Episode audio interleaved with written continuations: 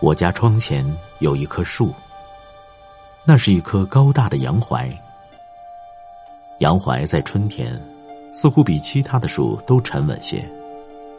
杨与柳都已翠叶青青，它才爆发出米粒儿大的嫩芽，只星星点点的一层隐绿，悄悄然，绝不喧哗。又过了些日子，忽然就挂满了一串串葡萄似的花苞，又如一只只浅绿色的蜻蜓缀满树枝。当它张开翅膀跃跃欲飞时，薄薄的羽翼在春日温和的云朵下染织成一片耀眼的银色。那个清晨，你会被一阵来自梦中的花香唤醒。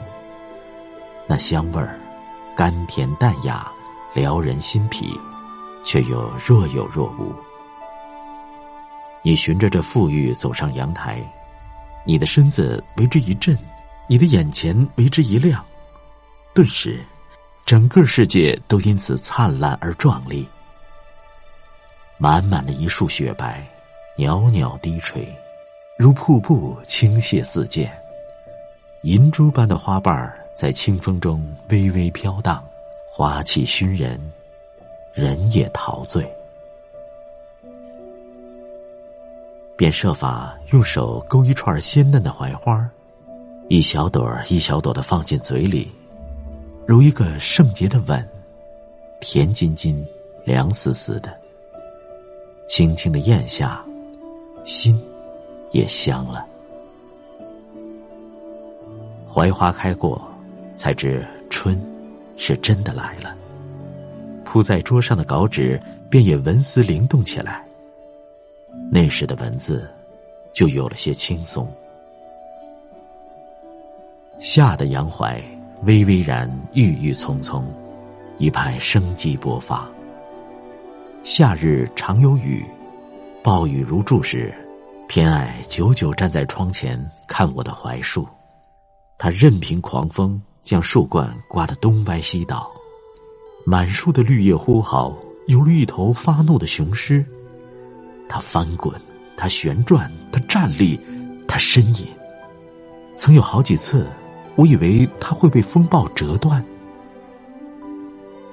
闪电与雷鸣照亮黑暗的瞬间，我窥见它的树干却始终岿然。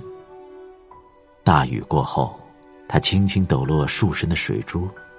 那一片片细碎光滑的叶子被雨水洗得发亮，饱含着水分，安详而平静。那个时刻，我便为他悠悠的滋生出一种感动，自己的心似乎变得干净而澄明。雨后清新的湿气萦绕书桌，徘徊不去。我想，这书桌会不会是用洋槐树木做成的呢？否则，为何它负载着沉重的思维，却依然结实有力？杨槐伴我一春一夏的绿色，到秋天，艳阳在树顶涂出一抹金黄。不几日，窗前已装点的金碧辉煌。秋风乍起，金色的槐树叶如雨纷纷飘落。我的思路便常常被树叶的沙沙声打断。我明白，那是一种告别的方式。他们从不缠缠绵绵、凄凄切切，他们只是痛痛快快、利利索索的向我挥挥手，连头也不回。他们离开了槐树，就好比清除了衰老、抛去了陈旧，是一个必然，一种整合，一次更新。他们一日日稀疏凋零，安然的沉入泥土，把自己还原给自己。他们需要休养生息，一如我需要忘却所有的陈词滥调，而寻找新的开始。所以，凝望一棵斑驳而残缺的树，我并不怎样的觉得感伤和悲凉。我知道，他们明年还会再来。冬天的杨槐便静静的沉默，他赤裸着全身，义无遮挡，向我展示他的挺拔与骄傲。或许没人理会过他的存在，他活得孤独，却也活得自信，活得潇洒。寒流摇撼他时，他黑色的枝条俨然如乐队指挥庄严的手臂，指挥着风的合奏。树叶落尽以后，树杈间露出一只褐色的鸟窝，肥硕的喜鹊啄着树枝喳喳欢叫，几只麻雀飞来飞去。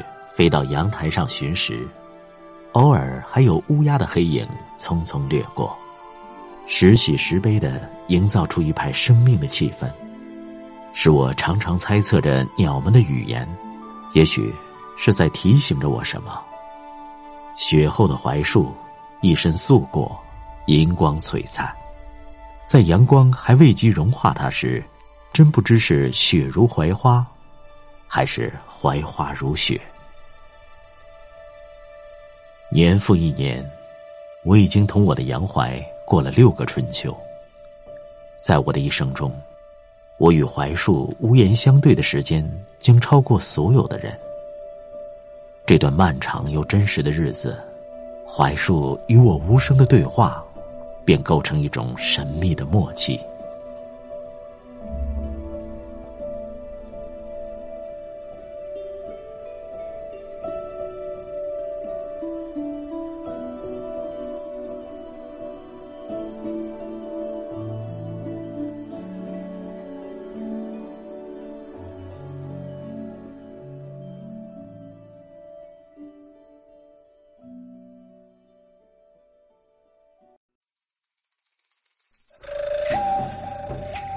各位亲爱的朋友，欢迎搜索公众号“拿铁磨牙时刻”，那里有更多治愈系节目，帮助你利用每一次等车、等人、等外卖的碎片时间，不喂食鸡汤，只为强大的内心充电。公众号 “n t m y f m”，“n t” 就是拿铁的拼音字头，后边的四个字母是 “my f m”，中间没有空格。输入中文六个字。拿铁磨牙时刻，认准蓝色咖啡杯标识，欢迎你的加入。